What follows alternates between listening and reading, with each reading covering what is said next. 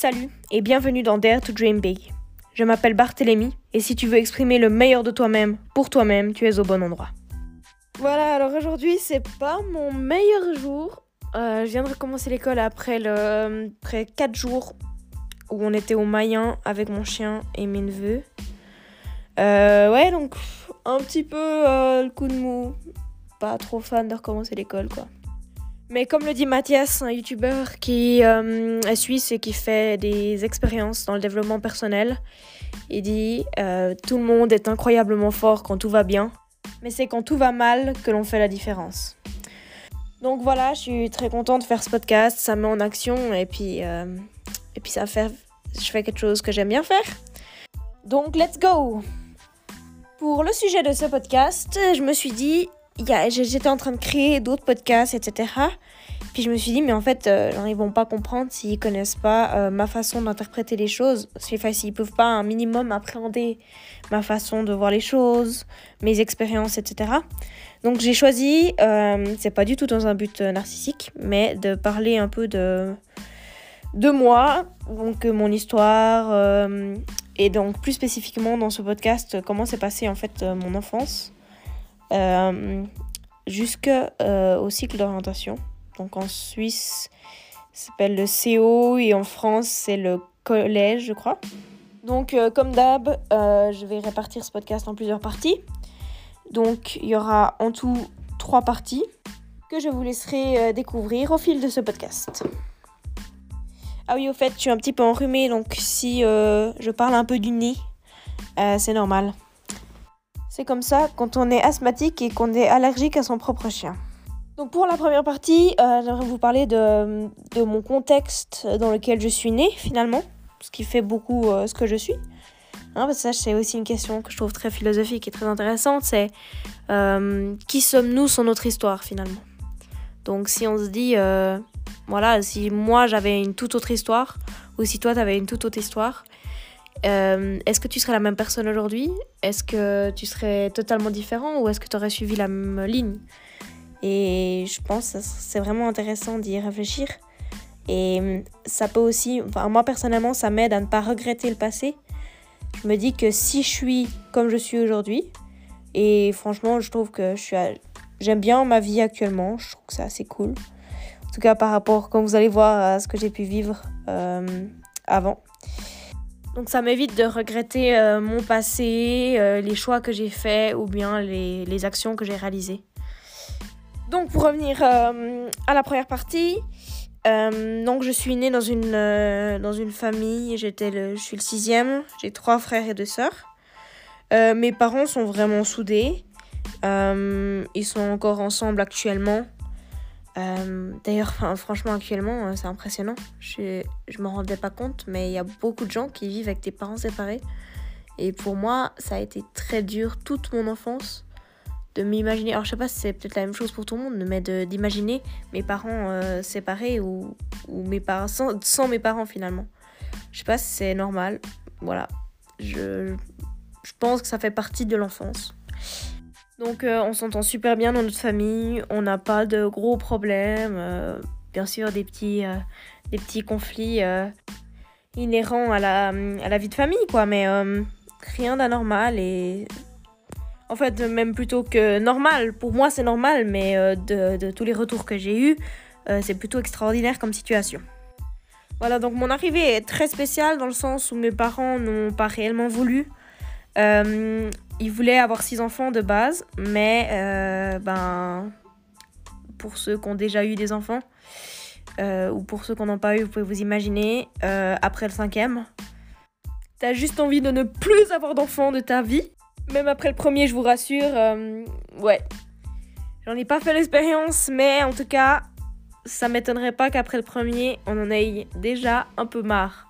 Mais je vous rassure, ça son lot de, c'est un grand lot et je pense quand même, euh, si on fait encore des enfants euh, à l'heure actuelle, ça a quand même son lot de, de belles choses qu'à apporter. Donc mon père a été stérilisé 10 ans avant que j'arrive. Et euh, ben, comme vous pouvez l'entendre actuellement, bah, ça, bah, ça a marché pendant 10 ans, jusqu'à ce que j'arrive. Ouais, donc le médecin avait dit que euh, mes parents auraient eu plus de chances de gagner à la loterie que de m'avoir, donc c'était extrêmement peu probable.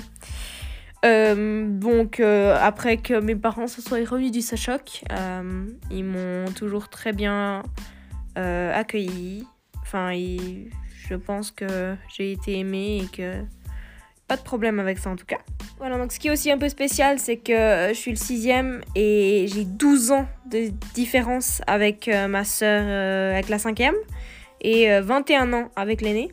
Donc il y a une énorme différence d'âge, ce qui fait que j'ai toujours vécu avec, avec des ados adultes.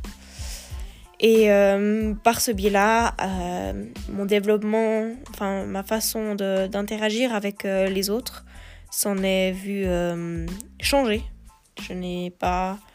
Bah, évidemment, je n'ai pas évalué comme, euh, comme n'importe qui qui aurait vécu avec euh, des frères et sœurs de son âge, quoi.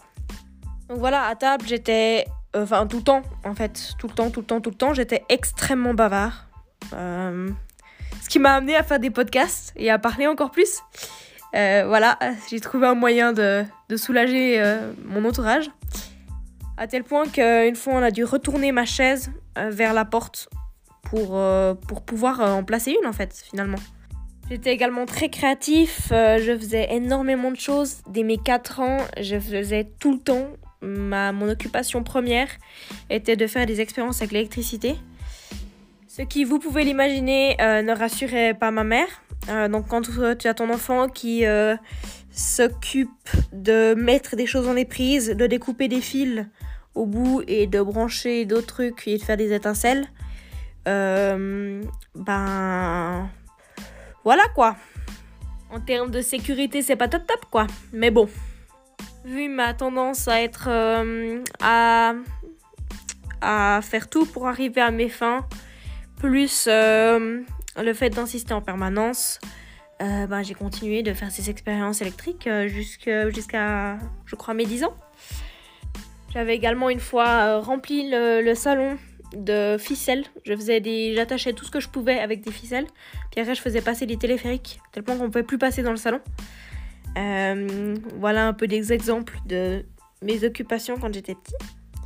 Énormément de choses m'ont toujours passionné, genre depuis petit, la biologie, la chimie, l'astronomie, tout ce qui est les, le magnétisme, euh, les, expériences électriques, euh, l'ingénierie, la zoologie, la botanique, toutes ces sciences euh, m'ont toujours passionné et dès, tout petit en fait, ça constituait le plus clair de mon temps et de mon énergie qui était de découvrir ces sciences.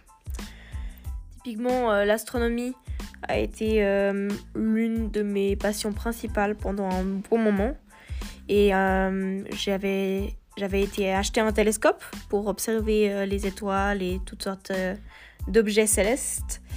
Et j'étais arrivée au magasin chez un spécialiste avec ma boîte. Vous imaginez, genre, il y, a le premier mai en Suisse à Fribourg où tu vas chanter aux portes des gens et les gens te donnent quelques sous. Et du coup, j'avais économisé ce qui pour moi était à l'époque énormément d'argent. Et je m'étais arrivée avec une grosse boîte, grosse boîte pour des sous, disons, euh, de, je dirais, 1-2 kilos. Je, non, je sais pas, je n'arrive pas à estimer, mais euh, imaginez, euh, ouais, un bon, un bon paquet de céréales, mais rempli de, de petites pièces. Et j'étais arrivée pour acheter mon télescope devant le, le mec. voilà. C'était pour moi, c'était normal, mais pour mes parents, c'était quelque peu loquace. Donc vous vous imaginez dans un tel contexte, euh, ben, j'avais envie d'être comme les autres, donc comme mon entourage, donc comme des adultes. Euh, ce qui m'a beaucoup posé de problèmes avec les enfants de mon âge. et les petits me faisaient peur jusqu'à l'âge de 8 ans, où j'ai eu mon premier neveu. Typiquement, mes seuls amis que j'ai eu dans mon village, vraiment euh, amis, enfin, pour moi c'était des amis, mais je les ai vus, je crois, 3-4 fois. Dire à quel point euh, ma considération d'amis à cette époque-là était pas très glorieuse. C'était des jeunes qui avaient 5, 6, voire 7 ans de plus que moi. Et j'allais chez eux et moi, genre, euh, bah, j'étais trop content, c'était mes potes, quoi. Mais après, je peux concevoir que pour eux, d'avoir quelqu'un d'aussi jeune comme ça, c'était peut-être pas si facile euh, d'être ami comme ça, quoi. Donc, depuis mes 4 ans environ, je suis asthmatique. Ça, ça a commencé à arriver. On était en vacances en Italie, en Toscane. Et je me suis couchée. Ne demandez pas pourquoi je devais être fatiguée, euh, sur le sol de la cathédrale de Florence. Et euh, depuis ce moment-là, j'ai commencé à tousser. Euh, et j'ai eu quelques problèmes, enfin j'ai eu pas mal de problèmes avec ça, ça m'a beaucoup, beaucoup pris d'énergie, mais en même temps, je pense qu'il y avait une part de moi qui n'avait pas envie de m'en séparer. Ça me permettait également de ne pas aller à l'école des fois, ce qui était un avantage pour moi, étant donné que j'ai pas du tout aimé l'école jusqu'en tout cas au CO. Donc comme je vous ai dit, euh, j'ai eu quelques problèmes, j'ai dû aller à l'hôpital. Une fois, euh, j'ai dû rester euh, une nuit à l'hôpital quand j'avais 5 ans, je crois. Donc voilà, c'est une particularité physique à ne pas négliger. Même si là, maintenant, j'en ai quasi plus, ça devient vraiment un problème qui est mineur chez moi. Alors qu'avant, il était chronique et majeur. J'étais aussi très colérique, ça devait pas être tout facile pour ma mère. Euh, J'essayais toujours d'arriver à mes fins, euh, même si ça, même si ça, même s'il fallait euh, demander 40 fois la même chose, demander à tous mes frères et sœurs et mes parents et mes cousins, tout le monde avant, tout le monde me dise non pour que, à la limite, j'accepte. Et encore. et puis j'attendais toujours qu'on vienne à moi. Genre, euh, ma mère me racontait. J'ai un peu honte, franchement, quand j'entends, quand j'étais des fois, quand j'étais petit, mais tout d'un coup, euh, je à la maison euh, en demandant à ma mère de venir euh, pour lui montrer, pour lui montrer, je sais pas, un dessin que j'avais fait, quoi. Voilà. J'associe ça un peu à de l'égoïsme, mais je sais pas si on peut dire que c'est ça.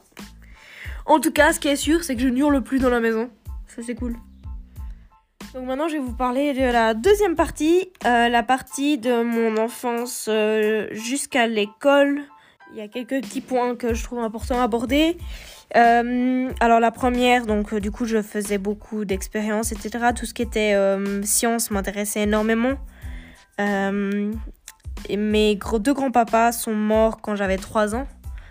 Ça s'explique notamment par la différence d'âge que j'avais avec mes frères et sœurs, donc j'avais une génération de moins si on veut. Euh, même s'ils sont les deux morts plus ou moins jeunes. Euh, c'était assez conflictuel avec ma mère. Ma mère, je pense qu'elle était aussi un petit peu fatiguée euh, des enfants. Vous imaginez, le sixième, en plus pas des plus simples à, à gérer. voilà, donc ça c'était pour tout ce qui était mon enfance jusqu'à l'école. J'étais jamais avec ceux de mon âge. J'étais tout le temps avec des adultes. J'aimais pas être avec ceux de mon âge. je sais pas pourquoi. J'aimais, je détestais qu'on prenne pour un petit ou que voilà. Donc euh, c'était vraiment quelque chose que je détestais. Je ne supportais pas, à part les Papa, je ne supportais pas de regarder des dessins animés. Euh, parce que j'associais ça avec petit et du coup euh, ça me donnait l'impression d'être différent de mon entourage, etc.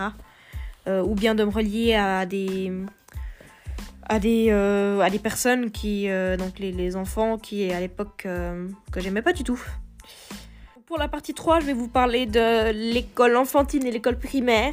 Donc ça, en France, je pense que c'est, mais ouais, en gros c'est le début quoi.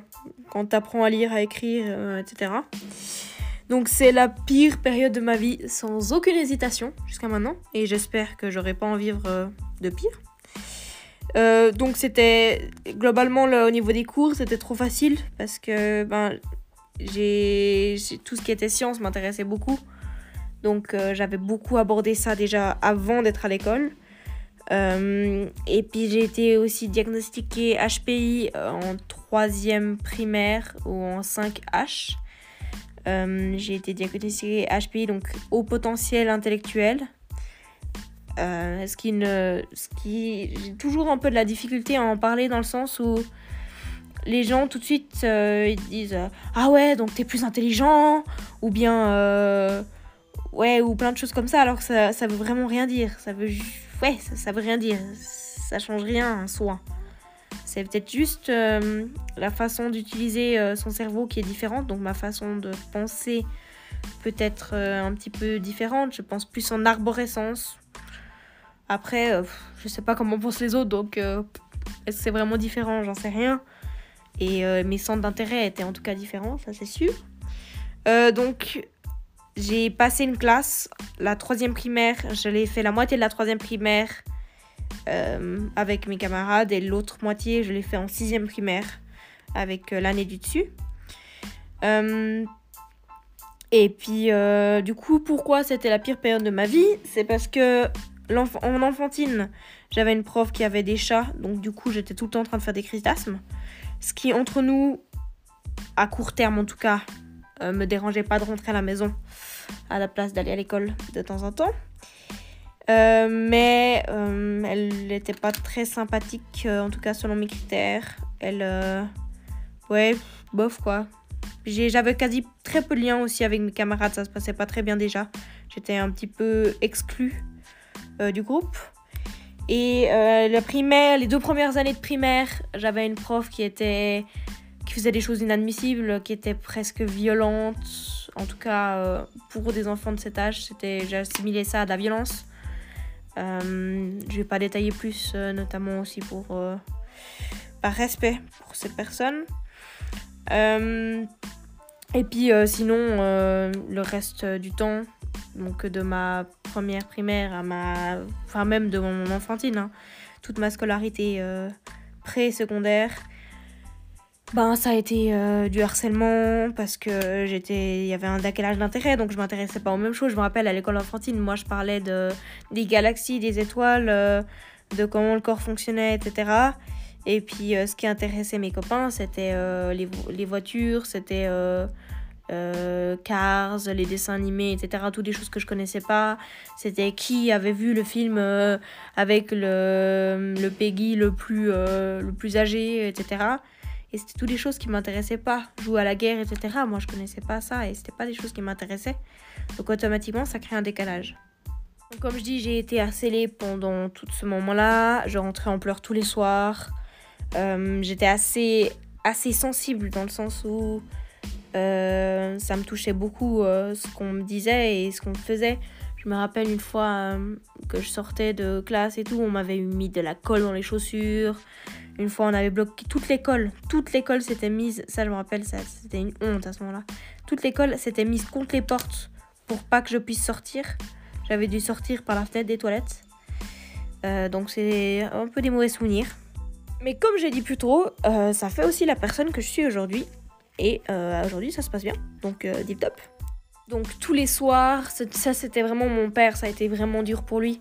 Tous les soirs, euh, ben, c'était des discussions sur qu'est-ce que je pouvais essayer de faire, qu'est-ce qu'on allait mettre comme démarche, etc. Que c'était, ouais, ouais c'était vraiment dur. Puis ça a demandé énormément d'énergie à mon père. Et euh, disons que dans la famille, on a déjà eu pas mal de problèmes avec euh, l'école. Dans le sens, je dis l'école, dans le sens où mes frères ont aussi pas mal vécu pour certains du harcèlement ma mère aussi, etc. Ma mère, c'était parce que euh, elle venait du Valais, elle venait pas du même village. Et à l'époque, c'était genre euh, énorme, genre comme si tu venais pas. Euh, ouais, c'était un peu n'importe quoi. En gros, ma mère, ça la, ça la restimulait par rapport à ce qu'elle avait vécu dans, pendant son enfance.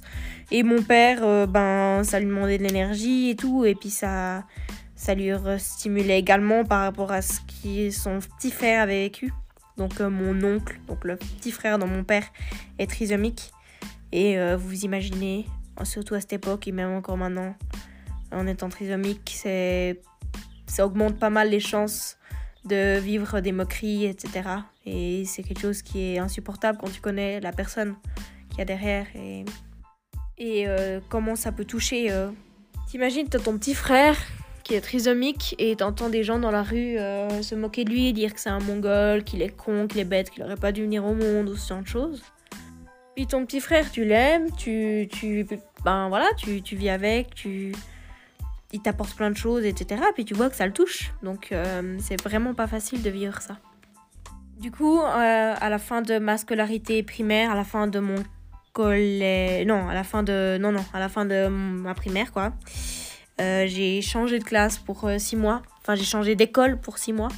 Je suis allée dans la ville, dans la ville à côté parce qu'on est dans un, dans un groupe de village un peu rural et je suis allée dans la ville la plus proche. Euh, Fribourg, à Fribourg, du coup j'ai été dans une école euh, qui est qui existe je crois encore aujourd'hui. C'est une école privée qui est très catholique. C'était la seule en fait euh, à exister dans le coin. Elle a été fondée par mon parrain. Donc voilà, voilà aussi une raison pour laquelle je suis allée dans cette école. Euh, et puis là, ben, ça a quand même été la, la première fois où j'ai été accueillie par les gens et ça s'est globalement bien passé. Euh, J'étais pas fan de devoir aller à l'église euh, tous les vendredis, etc. Sachant que euh, je ne crois pas vraiment en Dieu en soi, je suis pas croyant catholique ni pratiquant. Je me considère plus comme laïque. Donc du coup, ça a été quand même six mois où j'ai pu un peu respirer c'était effectivement assez spécial pour moi qui n'avais jamais euh, réellement vécu euh, voilà, une ethnie euh, catholique forte, très forte, assez conservateur. Où avant chaque, chaque matin, même je crois même chaque après-midi, on faisait, on priait, on devait faire une prière, un Je vous salue Marie ou un Notre Père ou je sais pas quoi. C'était assez spécial et puis j'étais avec certains qui Certains, je me rappelle aussi de mon premier vrai ami euh, qui euh, me disait que chaque soir il priait pour moi pour que je devienne euh, catholique et, croyant. malgré tout, ça se passait assez bien avec lui. J'ai plus aucun lien avec lui d'ailleurs maintenant. Mais, mais voilà, un peu, un peu spécial, mais en même temps, ça m'a vraiment permis d'expérimenter la vie sans harcèlement et avec, avec des gens qui ont un minimum d'éthique. Donc voilà, euh, c'en est tout pour la troisième partie. Je pense aussi, j'aimerais bien euh, te raconter euh, quelque chose qui est spécial, c'est que vu que mes frères sont beaucoup plus, sont beaucoup plus âgés que moi, et eh ben je suis tonton, je suis maintenant 9 fois tonton, et bientôt 10 cet été. Je me réjouis de découvrir un nouveau neveu, si on veut bien ouais, ça a été une expérience qui m'a beaucoup, je pense, beaucoup appris, qui m'a beaucoup forgé. Euh, donc merci à mes frères et sœurs euh, d'avoir fait des enfants. Ça m'a permis euh, d'apprendre, de grandir, de me réconcilier un peu avec les enfants, si on veut. D'expérimenter aussi ma place de grand face à des, à des êtres plus jeunes. C'était aussi la découverte pour moi de, responsabilité, de me responsabiliser donc euh, au fil du temps, au début, parce que j'ai été tonton à 8 ans, oui à 7 ans et demi, j'ai été tonton euh, pour la première fois. Mon premier neveu est né, euh, qui a maintenant 8 ans. Donc l'âge que j'avais quand il est né, c'est assez impressionnant. De, je m'imaginais beaucoup plus grand que ce qu'il est maintenant, mais c'est tout à fait normal. C'est le propre de la perception, on se sent plus grand que ce que l'on est. En tout cas, c'était mon cas.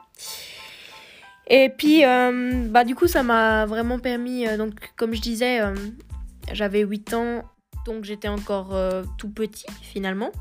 Et au fil du temps, donc au début, je pouvais les voir que, je pouvais les porter dans mes bras que s'il y avait un adulte à côté. au fil du temps, j'ai pu pour la première fois les garder seuls. Puis pour quelques heures, puis euh, après toute une journée, etc. Et euh, pour en arriver maintenant où, j'ai en soi la même place, euh, enfin j'ai le même statut que, enfin je l'espère que n'importe qui, n'importe quelle personne adulte. Donc ça c'était une grande expérience pour moi de me responsabiliser, etc. Et de découvrir de nouvelles choses, de sortir un peu de ma zone de confort. Donc voilà, euh, c'en est fini pour ma première partie de ma présentation, donc euh, de mes, en gros de mes, de mes 0 à 10, 11 ans. Euh, puis, j'aimerais bien aussi vous faire après une présentation centrée sur mes, depuis mes 10, 11 ans nouveaux jusqu'à maintenant finalement. donc voilà, je, je verrai ce que je peux faire avec ça. Euh, si vous avez apprécié, volontiers de me donner euh, un avis parce que c'est pas non plus euh, c'est pas facile enfin c'est pas pas habituel pour moi de me présenter d'une telle manière. D'autant plus qu'il n'y a pas d'interlocuteur en face pour me dire ouais moi aussi j'ai vécu ça ce qui me donne un peu l'impression de parler dans le vide.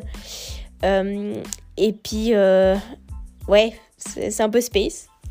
Donc donc volontiers des retours par rapport à ça je crois, je suis pas encore sûre, c'est pas encore euh, tout compris euh, comment ça fonctionnait, mais que vous pouvez euh, sur encore, donc si vous allez sur la page web de l'épisode, vous pouvez laisser une, un message vocal que je pourrai, je crois, aussi faire écouter dans le prochain podcast et y répondre. donc volontiers pour les retours. Et euh, si euh, vous avez apprécié, euh, laissez la meilleure note sur Apple Podcast. Partagez-le et je vous souhaite une très bonne journée, une très bonne semaine. Et, et j'espère que tu auras beaucoup apprécié cet épisode. Ciao Why you always in the mood? Fuck around like I'm brand new. I ain't trying to tell you what to do, but try to play cool. Baby, I ain't playing by your rules. Everything look better